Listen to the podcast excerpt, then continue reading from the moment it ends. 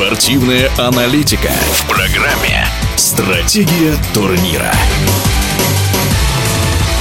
В главном клубном мужском баскетбольном турнире континента ЦСКА подтверждает свой уровень. Два других российских клуба по сравнению с прошлым сезоном поменялись местами. Как оценивает положение дел в «Зените» один из самых опытных российских баскетбольных тренеров Борис Соколовский.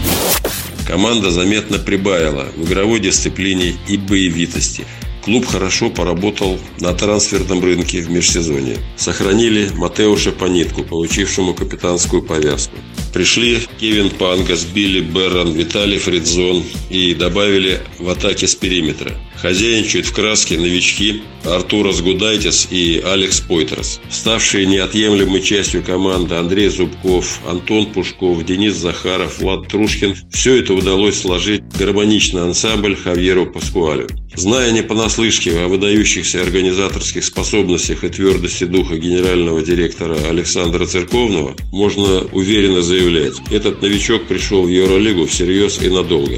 Главный тренер Химок Римас Куртинайтис после серии проигрышей в Евролиге покинул команду. Вот взгляд на ситуацию Бориса Соколовского. Очень жаль, что клуб, созданный в свое время по инициативе Сергея Илевича, обладатель Кубка Европы, добившийся участия в Евролиге, обладая созвездием имен, демонстрирует невразумительную игру. На мой взгляд, внутри команды, а возможно и клуба, происходят какие-то неведомые процессы, разрушающие имидж сильного и богатого клуба, команды и знаменитых игроков. Игроки Химок, Алексей Швед, Дэвин Букер, Жордан Мики, Эрик Маккалум, опытнейший Сергей Моня, Егор Вяльцев, Вячеслав Зайцев, новичок клуба, но опытнейший игрок Евгений Воронов. Вроде как бы и стараются, но часто действуют в разнобой.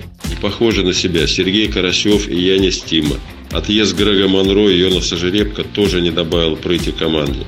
А в итоге, когда в товарищах согласия нет, получите последнее место с двумя победами. Хотя шансы выиграть были как минимум в 8-10 матчах. Будем надеяться, что отличная вертикаль клуба по подготовке резерва даст новый импульс в ближайшие год-два.